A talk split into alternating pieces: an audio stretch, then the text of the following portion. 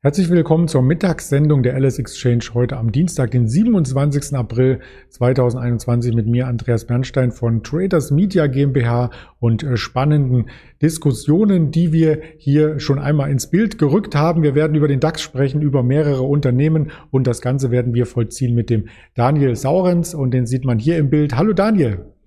Hallo, schönen guten Tag. Ja, schön, dass du für das Interview hier zur Verfügung stehst. Wir müssen als erstes einmal auf den DAX schauen, der ja seit Anfang der Woche gar nicht viel Volatilität zeigte, auch am Freitag schon nicht. Also man hat hier eine enge Bandbreite, in der er hin und her schwankt. Auf der Oberseite die 15.310 ungefähr als Begrenzung und auf der Unterseite kommt auch nicht richtig Druck rein. Warten denn alle jetzt auf äh, den Mai oder warum passiert hier nichts?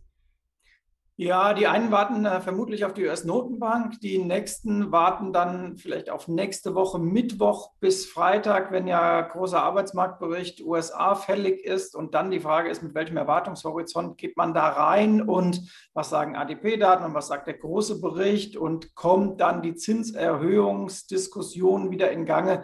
Das hat ja immer das Potenzial, den DAX und natürlich auch die amerikanischen Märkte, die zuallererst äh, zu bewegen. Aber im Moment muss man echt sagen, äh, manchmal guckst du äh, eine halbe Stunde nicht auf den Markt, dann denkst du, Mensch, ich muss den Refresh-Button drücken. Dabei ist der schon refreshed. Also der DAX steht einfach da, wo er war.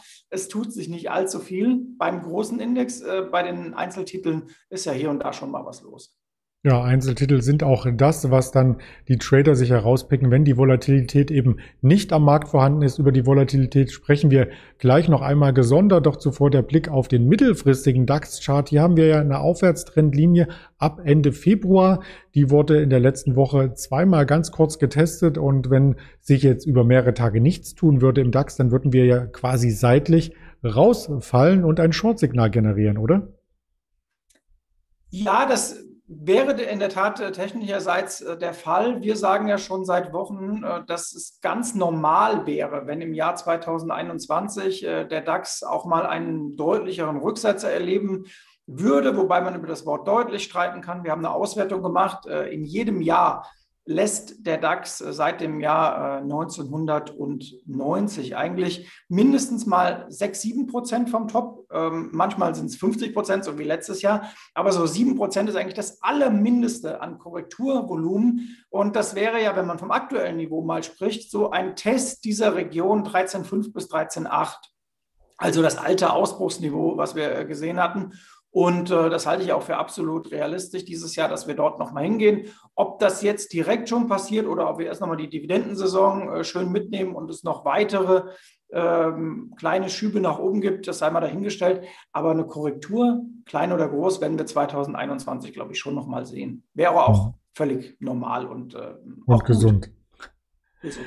Genau. Also ähm, bevor es Dividenden gibt, gibt es natürlich erst einmal Quartalszahlen. Wir sind mittendrin in der Quartalssaison und wir hatten gestern die Tesla mit Quartalszahlen gesehen. Nachbörslich, das Ganze gilt es jetzt noch einmal aufzurollen. Wie hast du denn die Zahlen wahrgenommen?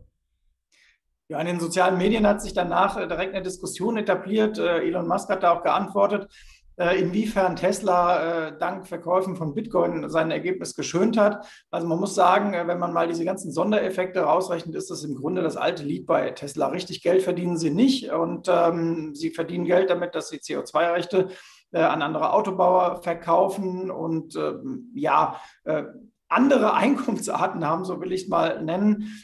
Tesla bleibt aus unserer Sicht eine Glaubensfrage, aber es gibt halt ein paar Fakten auf den Status quo bezogen. Und der ist aus unserer Sicht ganz klar, dass die Daimlers und VWs dieser Welt einfach harte Euro oder dann je nachdem, wo sie aktiv sind, Dollar, Dong, was auch immer verdienen.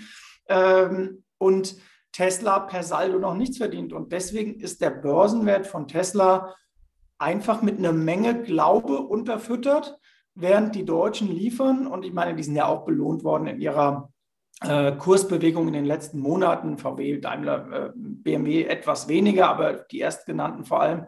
Und bei Tesla war die Reaktion erstmal, naja, man hätte sich etwas mehr erwartet. Und sowohl bei Umsatz als auch Gewinn ja, wäre man eigentlich äh, happier gewesen, wenn es etwas besser ausgesehen hätte. Und deswegen hat die Aktie, äh, long story short, auch keinen Freudenhüpfer hingelegt.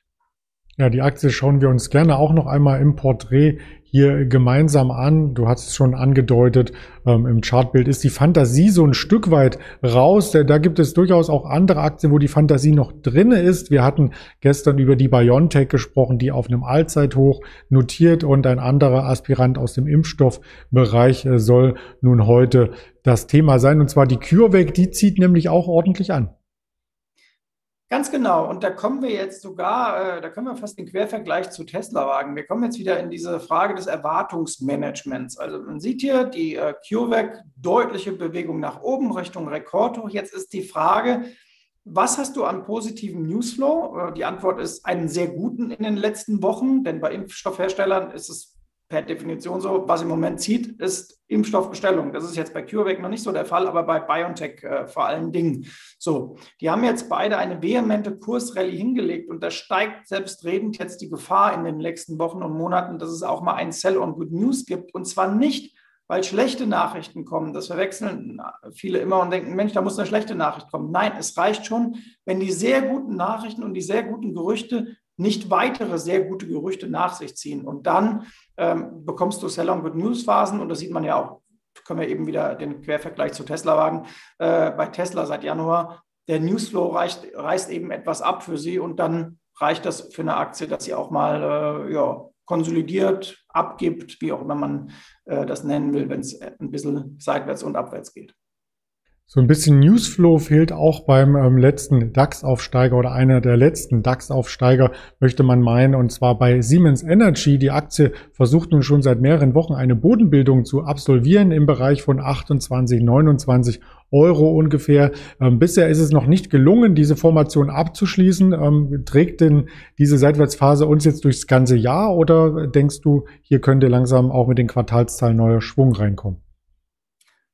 Ich denke, dass die Quartalszahlen schon okay sein äh, werden, beziehungsweise dass die Lage bei Siemens Energy auch okay ist. Aber die Siemens Energy ist ein typisches Beispiel dafür, dass Aktien oder Firmen ihre Power im MDAX entfalten oder im Index, aus dem sie kommen. Und dann, sobald sie im DAX sind, das haben wir seit Jahren schon immer wieder gesehen, ist erstmal die Luft raus. Und deswegen laufen auch die Nebenindizes und vor allem der Index äh, MDAX besser, weil, wie gesagt, das ist der Power-Index und von dem aus geht es nach oben dann in den großen DAX, während der MDAX selbst dann die Absteiger und die, die nicht mehr so gut im Newsflow sind, auffängt. Und Siemens Energy ist eben das Beispiel und aus unserer Sicht auch ein gutes Beispiel dafür, dass man, wenn eine Aktie etwas äh, zu stark gehypt ist, vielleicht äh, auch nach einem Aufstieg, vielleicht mal die Pferde wechselt. Also sprich, ich muss mich dann nicht mehr mit einem Turbo da dranhängen, sondern kann mal in einen Bonus und ein Discount-Zertifikat wechseln und sagen, Mensch, ich schiele auf die Seitwärtsrendite und mir reicht es, wenn der Titel ähm, ja per Saldo seitwärts läuft, der kann auch ein Stück nachgeben, dafür habe ich ja meinen Puffer in diesen Produkten, aber das genügt dann äh, eben und das ist klassisch bei der Siemens Energy. Das klingt spannend, ist natürlich auch eine Alternative für eben diese Seitwärtsphasen, aber insgesamt möchten Trader und Anleger natürlich auch ein bisschen mehr Volatilität. Deswegen lass uns zum Abschluss noch einmal auf den Volatilitätsmesser in Deutschland schauen, auf den VDAX New. Der ist ja jüngst wieder etwas unter die Räder gekommen, ist aber noch nicht an diesen historischen Tiefs, die wir schon Ende März gesehen hatten.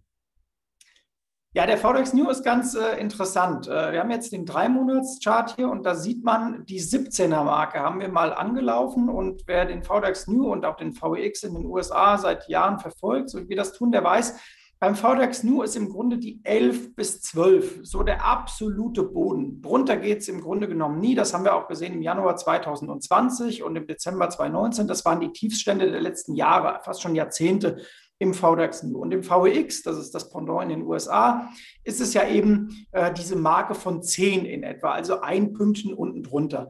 Und der VEX liegt im Moment bei 17,5 Zählern und der VDAX nur bei ungefähr 19. Und angesichts der ja, Non-Event-Phase, die wir gerade haben und der minimalen Bewegung in den Indizes, sieht man auch, dass Investoren zwar Covid, Corona an den Märkten so gut wie ausgepreist haben, aber so ein letztes erhöhtes Grundrauschen an Volatilität wollen die Investoren nicht hergeben äh, und an Prämie. Und deswegen geht es unter die 16 beim VEX und unter die 17 im VDAX New nicht mehr drunter. Und das scheint so, du hast eben von Bodenbildung gesprochen, der neue Boden zu sein bei den Volatilitätsindizes. Und äh, the new normal. So heißt das ja, äh, das, was wir am Zinsmarkt sehen. Und vielleicht haben wir ein New Normal auch beim ähm, Volatilitätsmarkt. Vielleicht haben wir auch Ende April jetzt nochmal eine Niedrigvolatilitätsphase und dann kommt dieses Sell in May and go away. Hältst du davon was? Ach, ich bin nicht der riesige Freund von äh, Saisonalitäten am Markt. Die haben zwar statistisch über die letzten 50, 60 Jahre äh, eine gewisse Trefferquote, aber ich meine, schauen wir ein Jahr zurück. Äh, was wäre letztes Jahr gewesen, wenn man gesagt hätte, Sell in May? Das äh, wäre eine relativ unschöne Sache gewesen, denn da ging eigentlich die Party immer weiter und äh, mir fallen auch viele Jahre ein, in denen es hieß, man soll den September und den Oktober meiden. Da waren das bombige Monate und dann hat es im November gerappelt. Also ich bin nicht der große Freund davon. Höchstens dann, das sei dazu gesagt, wenn sich wirklich in den ersten fünf Monaten Indizes auch auf ein sehr hohes Niveau begeben haben. Und deswegen, das haben wir ja in diesem Jahr ganz klar, könnte es dieses Jahr auch mit ein bisschen Zufall äh, passen, dass man sagt, ab Mai wird es schwieriger. Das liegt aber dann eher daran, dass wir vielleicht ab Mai wirklich auch Vorjahresvergleiche bemühen müssen bei Quartalszahlen und dass die Notenbanken komplizierter agieren werden und sich äußern. Aber das hat dann nicht unbedingt was dazu damit zu tun, ob die Sonne dann äh, höher steht. Das stimmt. Und äh, vielleicht ist dann für dich auch das Webinar, was wir hier am Freitag noch einmal abhalten, um 19 Uhr etwas. Dazu möchte ich auch alle Zuschauer hier einladen zum Monatsausklang am 30. April um 19 Uhr mit Frank Helmes. Diese Aktien sind derzeit kaufenswert. Schalten Sie dazu gerne ein. Registrieren Sie sich darüber über den Link, den wir hier unter das Video mitpacken und ansonsten gerne auch dann die Aufzeichnung noch einmal anschauen auf Apple, Spotify, dieser YouTube, Twitter, Instagram und Facebook. Das wären so die Kanäle, ähm, die wir hier auf alle Fälle mit betreuen. Ganz lieben Dank erst einmal an dich, Daniel, und dir noch einen erfolgreichen Wochenausklang fast schon. ich wünsche euch auch noch eine schöne Woche und viel Spaß im Webinar dann am äh, Freitag war es, glaube ich, mit dem genau. Kollegen, den ich auch sehr empfehlen kann. Vielen Dank. Bis dahin. Bis dahin.